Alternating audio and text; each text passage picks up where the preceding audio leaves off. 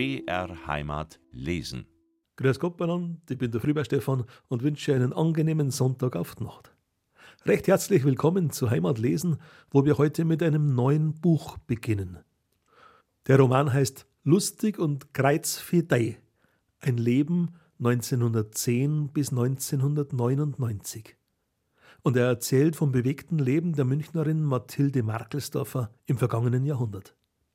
Von einer Frau, die sich immer nach der Sonnenseite des Lebens gesehnt hat, sie aber viel zu selten erfahren durfte. Das Leben der Mathilde Markelsdorfer war lang und armselig, ein Leben, wie wir es uns heute kaum mehr vorstellen können. Die Autorin von Lustig und Kreuzfidei ist unter anderem Literaturwissenschaftlerin, heißt Rosemarie Braun, 1944 in Bayerischzell geboren und sie hat ihre Kindheit und Jugend in München verbracht. Grundlage zu ihrem Roman sind die Tagebücher ihrer Mutter. Entstanden ist in fünfjähriger Arbeit ein ebenso wertvolles wie ergreifendes Dokument Münchner Zeitgeschichte des vergangenen Jahrhunderts. Ich habe das Buch nicht mehr aus der Hand legen können, es hat mich sehr berührt.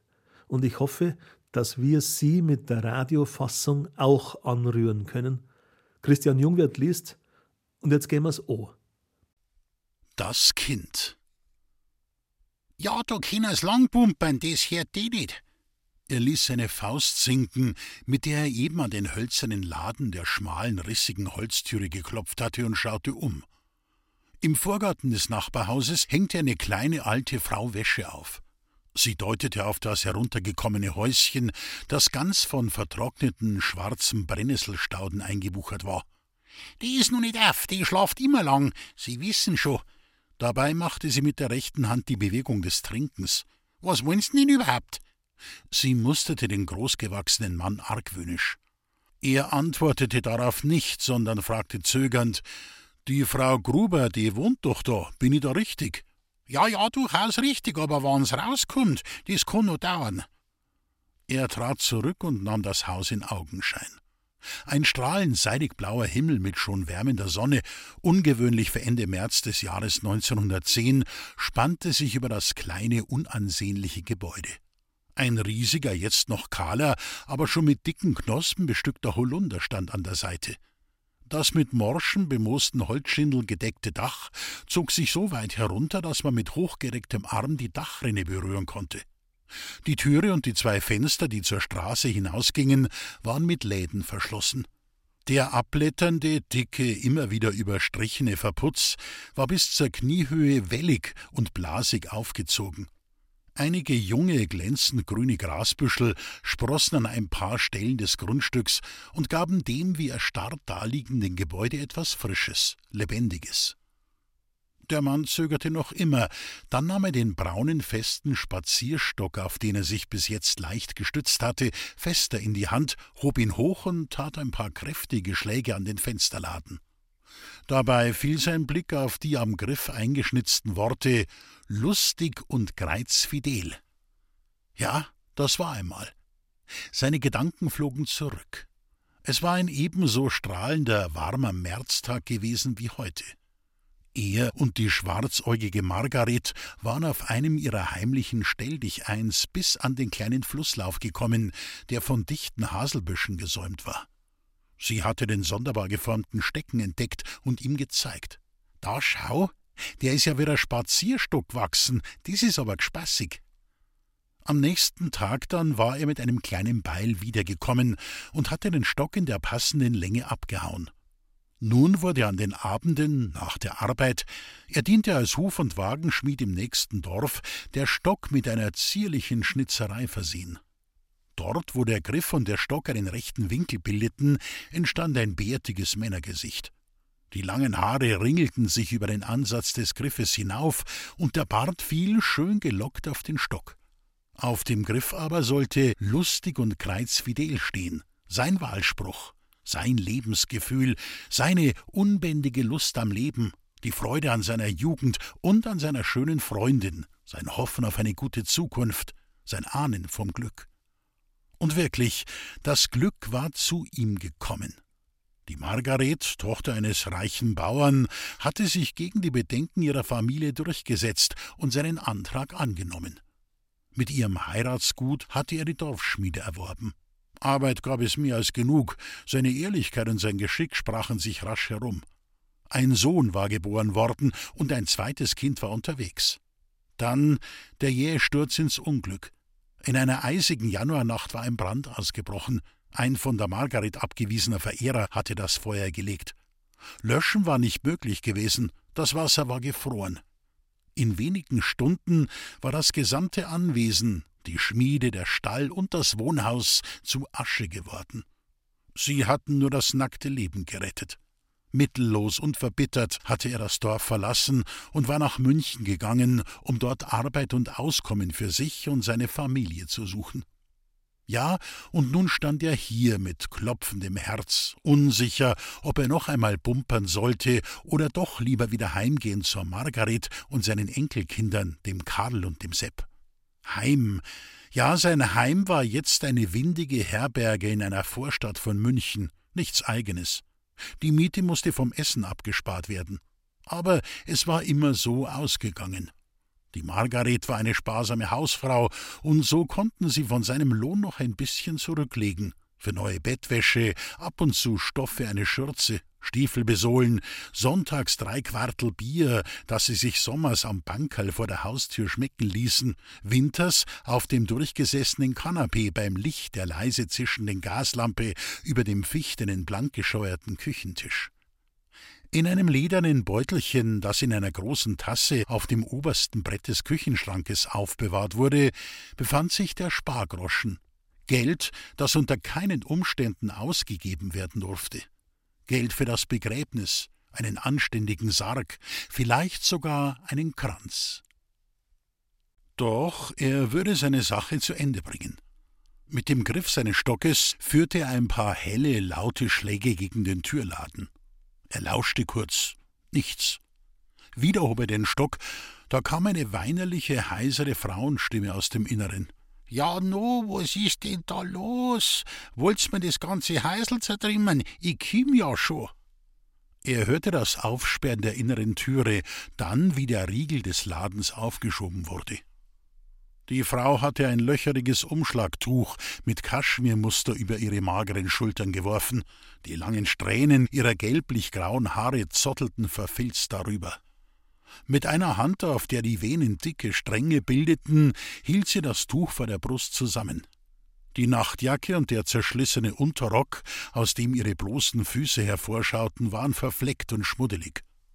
Das Gesicht, es mochte einmal angenehm gewesen sein, wies nun bläulich geäderte Hängebacken auf und zeigte eine ungesunde, nahezu quittengelbe Farbe. Die Augen, verquollen und verklebt, blinzelten misstrauisch in das helle Sonnenlicht, das zur Türe hereinfiel. Als sie den Mund öffnete, um zu gähnen, sah man, dass die wenigen Zähne schwarz und bröckelig waren. Ein Gestank von ranzigem Schweiß und billigem Fusel umstand sie wie eine zweite wärmende Hülle. Was wollen's denn, wer sind's denn? Was fällt Ihnen ein, aller früh? Sie ließ den Satz unbeendet und trat einen Schritt auf den Mann zu. Er wich zurück. Er stammelte, ja, grüß Gott, Frau Gruber, ich bin wegen dem Kind da, wegen der Mathild, Sie wissen schon. Ich weiß gar nichts, lassen Sie mich in Ruhe. Mit diesen Worten wollte sie die innere Türe zuschlagen, aber der Mann war schneller. Schon hatte er seinen Fuß in dem schweren Arbeiterstiefel in den Spalt gezwängt. Jetzt warten's doch, lassen's mir ausreden. Mit einem Blick auf die neugierig und gespannt lauschende Nachbarin setzte er hinzu, können wir das nicht drin ausmachen? Meinetwegen, kommen's rein. Sie stieß eine Tür zur Rechten auf, eine kleine Kammer, die durch das Sonnenlicht, das in scharfen Strahlen durch die Spalten der geschlossenen Läden fiel, kaum erhellt wurde. Er blieb an der Tür stehen. Der Geruch war grauenvoll.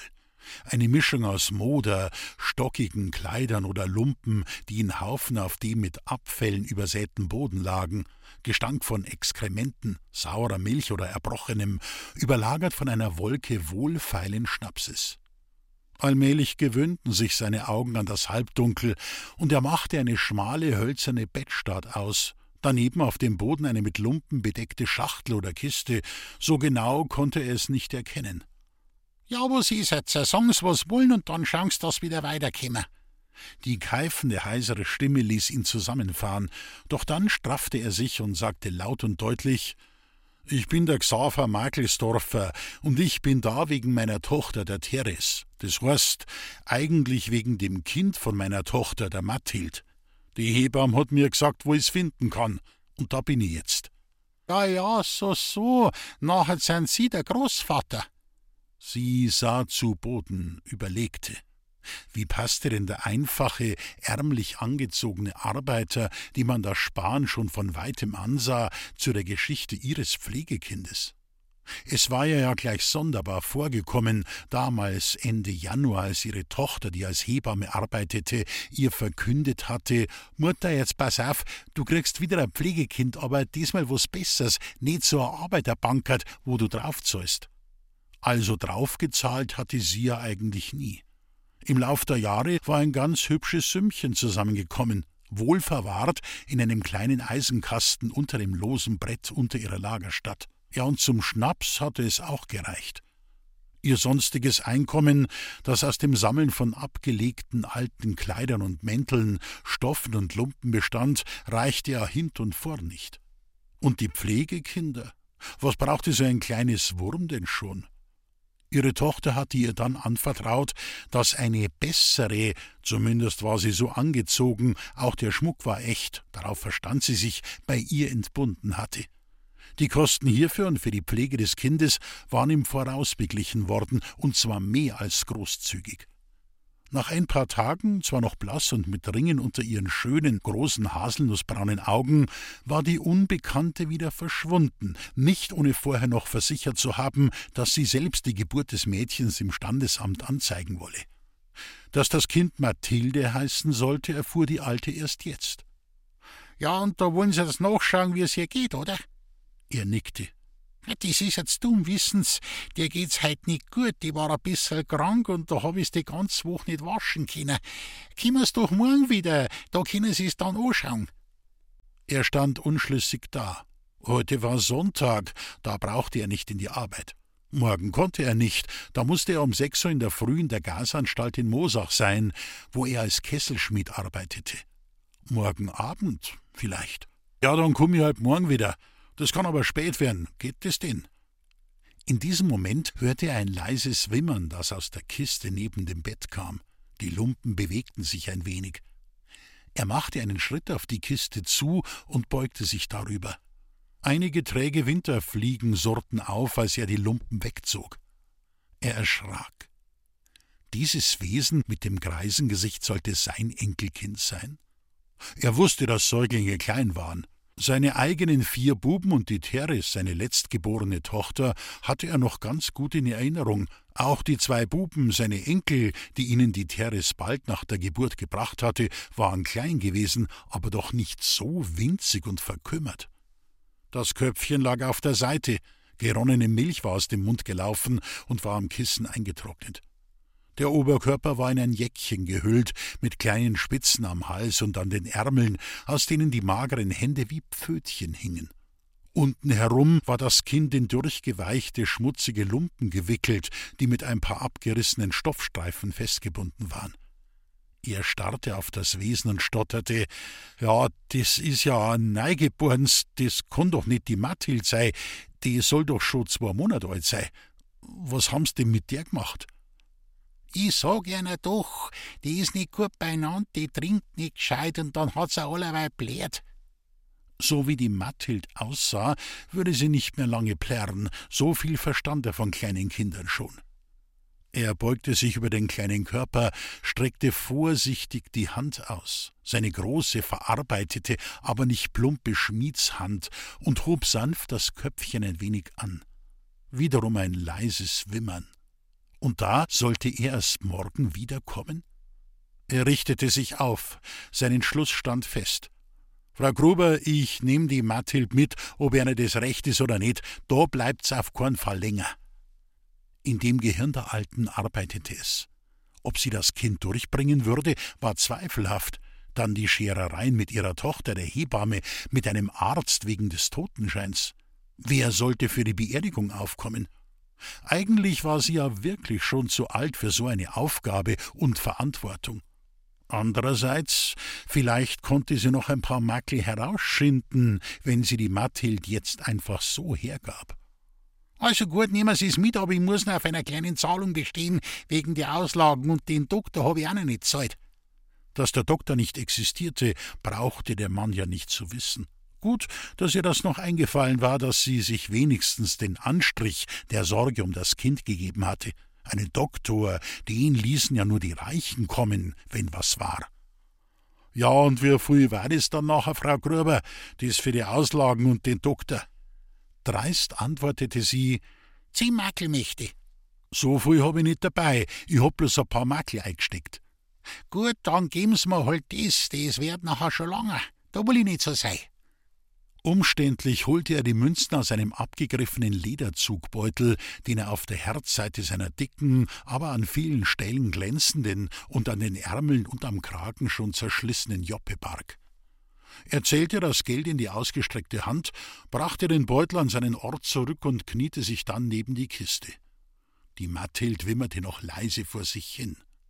Er hob den kleinen, leichten Körper hoch. Der Urin- und Kotgeruch, der aus den feuchten Lumpen hervorkam, machte ihn schaudern. Er blickte sich suchend um. Abends die nicht erdecken, wo es einwickeln kann. Ich kann's doch nicht so durch ganz Giersing drang. Sie deutete auf die Lumpen in der Ecke. Da, suchen Sie noch was raus. Mit einer Hand, mit der anderen hielt er das Kind an sich gedrückt, hob er die moderig riechenden, dreckigen Kleidungsstücke hoch. Endlich hatte er einen alten Wollrock entdeckt, der musste gehen. Er breitete ihn auf dem Boden aus, legte die Matthild darauf und wickelte sie so ein, dass nur noch die Nasenspitze herausschaute. So, Dirndl, jetzt kommst du heim zur Großmutter, da wärst schon wieder. Zärtlich blickte er auf das Bündel nieder. Er erhob sich von seinen Knien und ging langsam zur Türe. Die Alte war verschwunden. Er setzte an Frau Gruber, dann brach er ab. Vielleicht besser so, dass er sie nicht mehr sah und ein Für Gott sagen musste. Sollte er so einen Menschen den Gott empfehlen? Einen Menschen, der das unschuldigste und wehrloseste Geschöpf, ein kleines Kind, so verkommen ließ? Er stieß die Haustüre auf und blieb, geblendet von der hellen Sonne, kurz stehen. Dann atmete er tief durch und machte sich auf den Weg nach Hause. Es roch schon nach Frühling. Großvater, Großvater, was hast denn da? Seine zwei Enkel, der vierjährige Sepp und der um eineinhalb Jahre ältere Karl, umsprangen ihn wie ein paar junge Hunde. Sepp, der Wievere, zupfte an dem Bündel. Was ist denn da drin? Heut, heut, nicht so gar. Passt ein bissl auf, wart's einen Moment. Er blieb stehen. Den ganzen Weg her hatte er schon überlegt, wie er das seiner Margret beibringen sollte, dass sie jetzt wieder einen Säugling aufziehen sollte, kaum, dass die anderen beiden aus dem Gröbsten heraus waren. Das dritte, dass ihnen ihre Tochter die Teres daherbrachte. Freilich, dahergebracht hatte es diesmal nicht sie, er brachte es jetzt. Da unterbrachen seinen Gedankengang. Großvater, jetzt sag halt, was du uns damit brocht hast. Die Kinder waren es gewohnt, dass er ihnen öfter kleine Dinge mitbrachte, nichts Besonderes, nichts, was Geld kostete, grad so Sachen, die er am Weg fand. Ein paar Birnen, die der Herbstwind auf das Pflaster geweht hatte, Kastanien oder Tannenzapfen zum Spielen, einen bunten Stein oder ein bizarr geformtes Holz, das dann am Feierabend zu Spielzeug geschnitzt wurde. Manchmal, wenn Duld war oder das Oktoberfest, bekamen sie auch etwas Gekauftes, Magenbrot, ein kleines Packerl türkischen Honig oder grellrosa Schaumkugeln.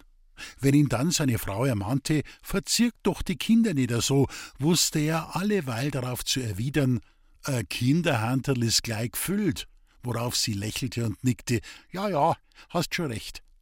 Diesmal aber war es kein Geschenk für die Buben, sondern etwas ganz anderes. Karl, Sepp, jetzt passt's auf, lauft's heim zur Großmutter und sagt's ihr, dass sie ihr Wasser warm machen soll. Daheim seht sie dann schon, was da drin ist. Marsch jetzt, lauft's. Murren zwar und immer wieder zurückschauen, zogen die Buben ab.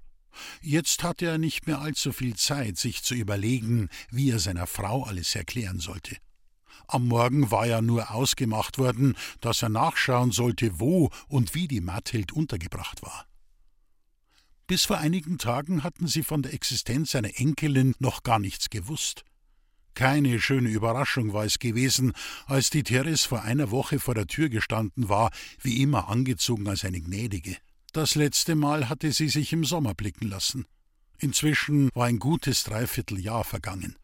Gewöhnlich tauchte sie alle zwei, drei Monate auf, um nach ihren Buben zu schauen und manchmal auch Geld dazulassen. Die Besuche waren meist kurz und endeten jedes Mal ungut. Die Großmutter konnte sich nicht enthalten, der Tochter Vorhaltungen über ihren Lebenswandel zu machen, vor allem über die beiden unehelichen Buben, jeder von einem anderen Mann noch dazu. Die Therese wurde dann jedes Mal schnippisch oder fing zu weinen an. Beim letzten Mal, sie musste da schon mit der Mathild im dritten Monat schwanger gewesen sein, war sie besonders reizbar und hatte endlich, als die Großmutter keine Ruhe gab, mit ihren Ermahnungen geschrien: Dann komm ich halt überhaupt nimmer, wenn sie mit dauernder so drangsaliert. Sie hatte ihren Hut gepackt und den schönen Samtumhang die Tür aufgerissen und war auf die Straße gestürmt. Die Großmutter hatte darauf nichts gesagt, nur als der Teres nachwollte, gemeint, lass sie laufen, das ist vielleicht besser so, ich mag das gar nicht mehr sehen, wie das Madel verkommt, die ändert sie doch niemals nicht. Lange, so war es ihnen vorgekommen, hatten sie nichts mehr von ihrer Tochter gehört oder gesehen. Dann, vorige Woche, war sie auf einmal wieder in der Au aufgetaucht. Sie hatte ihnen eröffnet, dass sie ihre Stelle als Zimmermädchen im Hotel Leonie aufgegeben habe und mit einem Mann nach Hamburg wolle. Dieses Mal habe sie wirklich das große losgezogen. Ein unverheirateter Arzt, der mit seiner gelähmten Schwester in einer großen Villa wohne, wolle sie als Hausdame beschäftigen. Die Großmutter hatte ungläubig den Kopf geschüttelt. Ja, wer jetzt das? Wo hast du noch den kennengelernt? A Hausdame, sagst, bei einem Arzt? Mutter, das ist doch gleich, was, wie und warum. Tatsache ist, dass ich diesmal mein Glück nicht sausen lass. Meinst, ich bleib ein ewiger Zimmermadel und mach die Betten vor fremde Leid? Ja, und die Kinder, deine zwei Burm, weißt der das? Na, das weiß er nicht und das braucht er auch nicht wissen. Das geht nirgend was an, wie viele Kinder das ich hab. Vielleicht sag ich ihm das später oder auch nicht.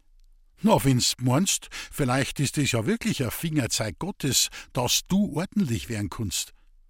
Da hatte die Teres nur höhnisch gelacht. Den Glauben, dass Gott ihr in irgendeiner Weise helfen würde, den hatte sie schon lange abgelegt. Wenn Gott ihr geholfen hätte, wäre das mit den Kindern nicht passiert. Ihre Freundinnen waren ja auch nicht immer gleich schwanger geworden.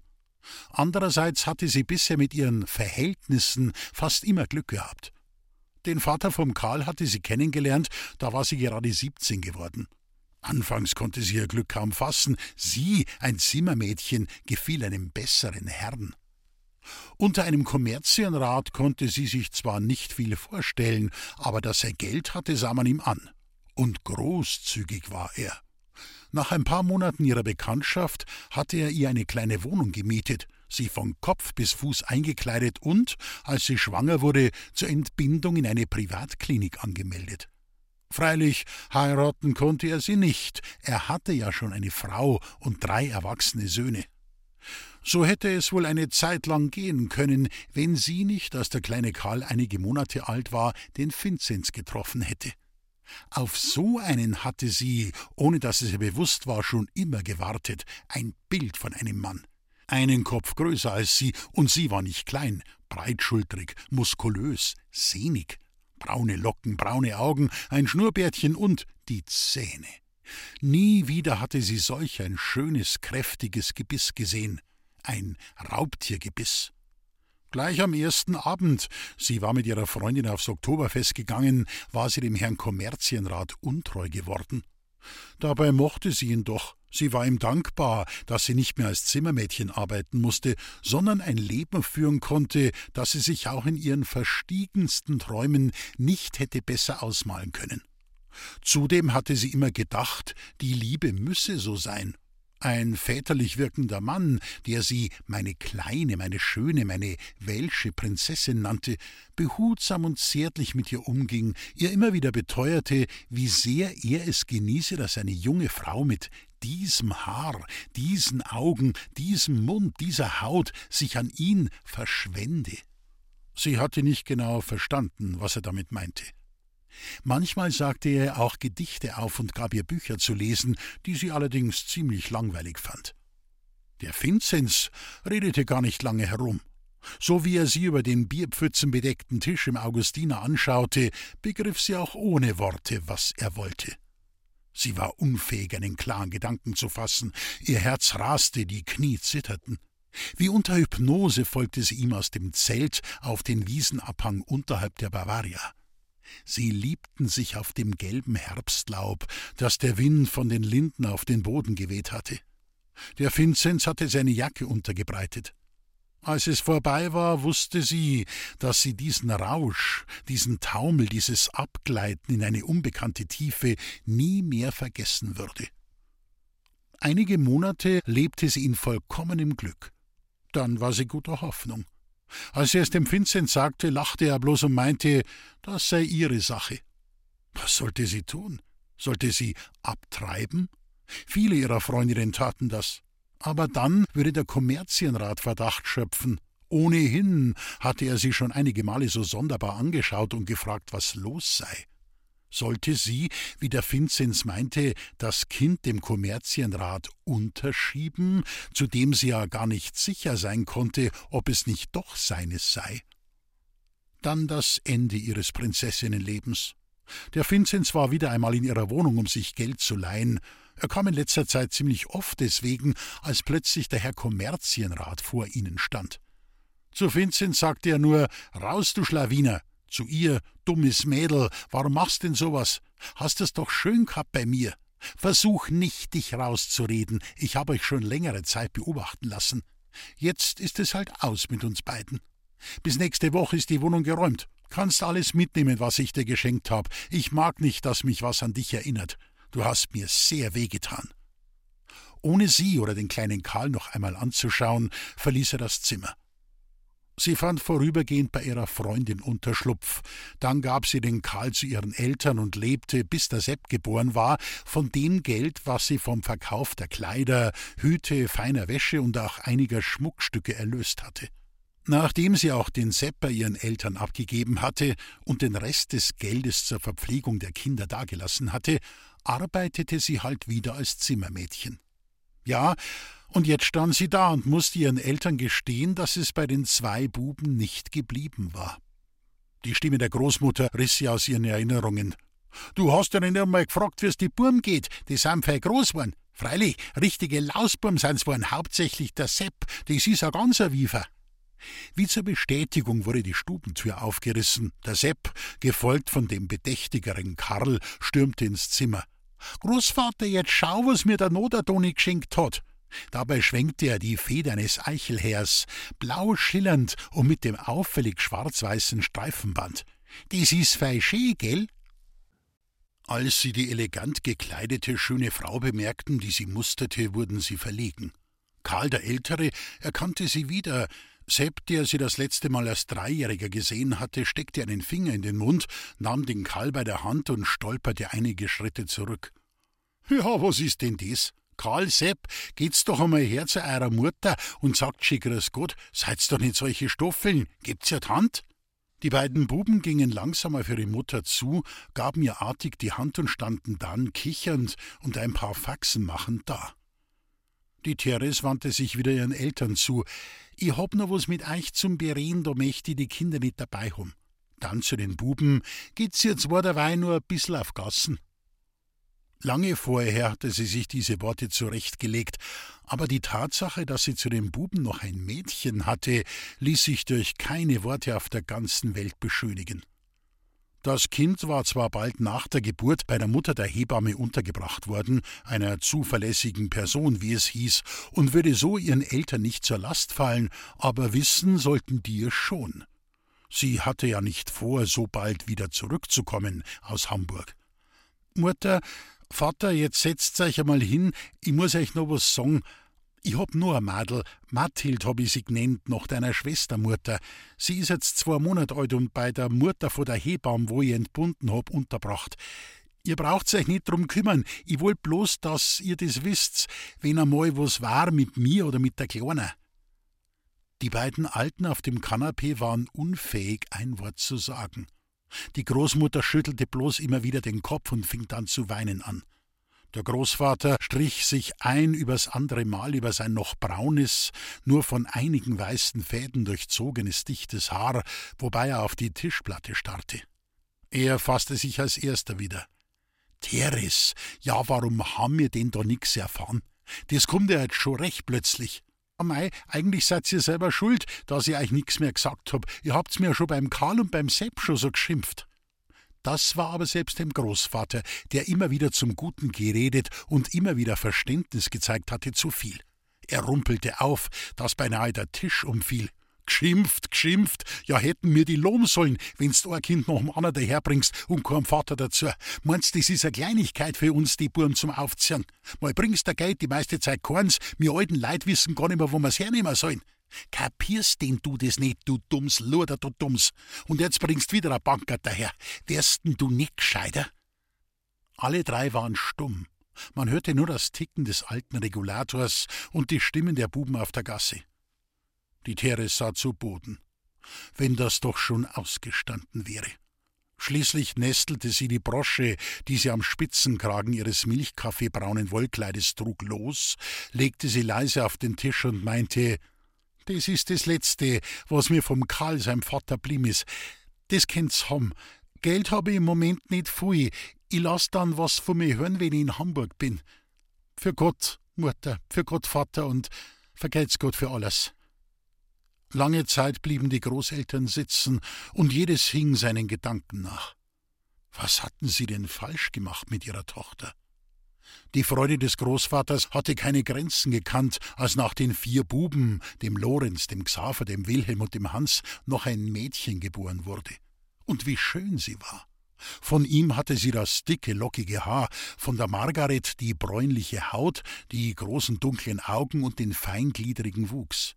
Wie eine kleine Italienerin, sagten die Nachbarn immer, aber ein schwieriges Kind. Schon früh hatten sie feststellen müssen, dass sie nicht so leicht zu erziehen war wie ihre vier Brüder. Sie konnte zärtlich sein und schmeicheln, wenn sie etwas wollte, bekam sie es nicht oder wurde sie auf später vertröstet, ward sie kaum zu bändigen. Später, als man vernünftig mit ihr reden konnte und man ihr erklärte, warum sie das und jedes nicht haben konnte, gab sie zur Antwort: Ich krieg schon noch, werd schon sehen. Was meist auch stimmte. Der Großvater nämlich ließ sich schließlich doch erweichen und gab ihr das Begehrte. Sehr oft heimlich. Sagst halt der Mutter nix davon. Wenn die strengere Mutter dahinter gekommen war, gab es Streit zwischen den Eltern. Bald schon zeigte die kleine Teres, dass ihr schöne Kleider und Stoffe über alles gingen. Sie erbettelte von der Nachbarin, einer Schneiderin, kleine Stoffabfälle, Samtfleckerln oder das Restchen eines Seidenbandes und versuchte, ihr einfaches Kattunkleidchen damit zu schmücken. Nachdem sie die acht Klassen der Volksschule beendet hatte, mit vierzehn, bettelte sie so lange, bis sie zu einer Schneiderin in die Lehre gehen durfte. Die Großmutter hätte sie zwar lieber zu Hause behalten und sie im Kochen, Waschen und Putzen unterwiesen, aber die Teres setzte ihren Willen durch. Eines Tages, sie war schon im dritten Lehrjahr, sollte sie das Kleid, das eine Kundschaft hatte nähen lassen, in deren Wohnung bringen. Sie konnte der Versuchung nicht widerstehen, lieh sich das Kleid aus und ging damit mit ihrer Freundin in ein billiges Nachmittagsvarieté. Sie wurde sofort entlassen. Danach arbeitete sie als Zimmermädchen, eine der wenigen Möglichkeiten zum Geldverdienen, die einem Mädchen aus der Arbeiterklasse offen standen. Sie zog von zu Hause aus und ließ sich selten sehen.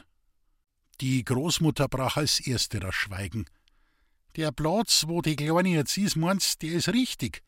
Ja, wie soll ich das wissen? Du hast doch gehört, das ist eine verlässliche Person. Ja, schon, aber man konnte ja einmal nachschauen, wie's ihr geht und wie's ausschaut, die Mathild.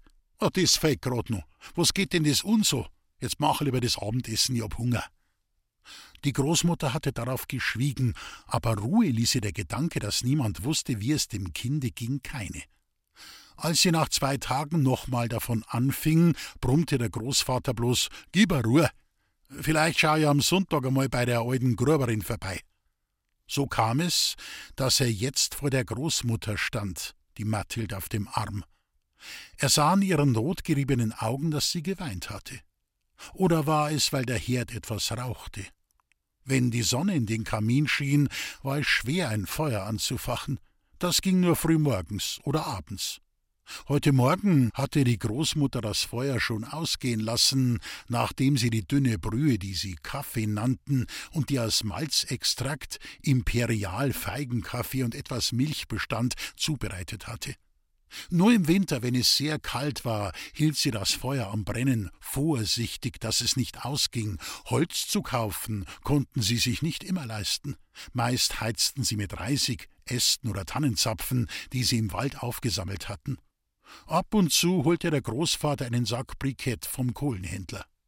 Diese wurden sorgfältig in nasses Zeitungspapier gewickelt, getrocknet und darauf verschürt. Sie hielten dann länger vor. Er reichte der Großmutter das Bündel. Sie schaute ihn ungläubig an. Ja, was ist denn jetzt das? Hast du etwa das Kind mitgebracht? Das war doch nicht ausgemacht. Du hättest doch bloß nachschauen sollen. Nimm's und schau's an, dann wirst schon verstehen, warum ich's nicht dort lassen hab. Sie nahm das Bündel, legte es auf den Tisch und begann es vorsichtig aufzuwickeln.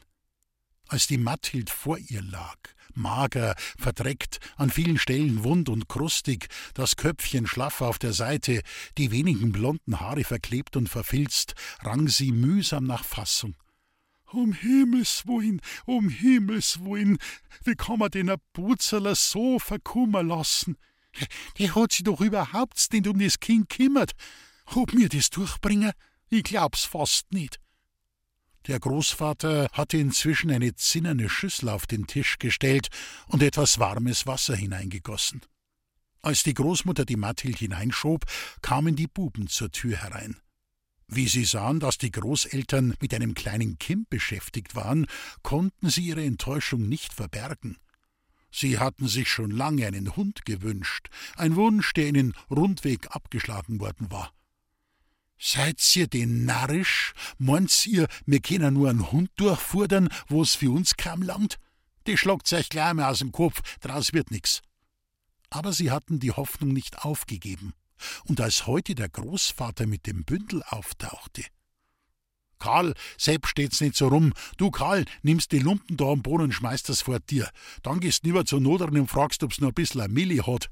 Äh, das voll wird schon gelangen. Der Sepp soll um zur Lenkerin. Vielleicht hat die noch von der Peppi ein paar Sachen zum Ozean aufkommen. Die soll's uns geben. Als die Buben mit dem Gewünschten zurückkamen, saß die Großmutter auf dem Kanapee und hielt die Mattil in ein sauberes Tuch gewickelt im Arm. Sie hatte das Butzal nach dem Baden mit Salatöl eingerieben, ein altes Hausmittel gegen Wundliegen. Das Kind hatte während des Badens keinen Laut von sich gegeben, ja nicht einmal die Augen aufgemacht.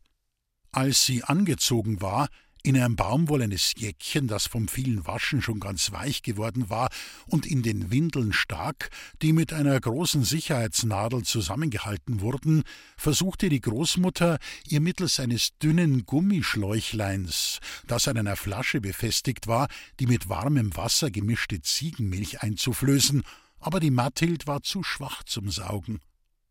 So nahm die Großmutter ein kleines Löffelchen aus Bein und träufelte ihr die Milch tropfenweise in das aufgehaltene Mündchen. Gottlob, sie schluckte. Sie würde leben.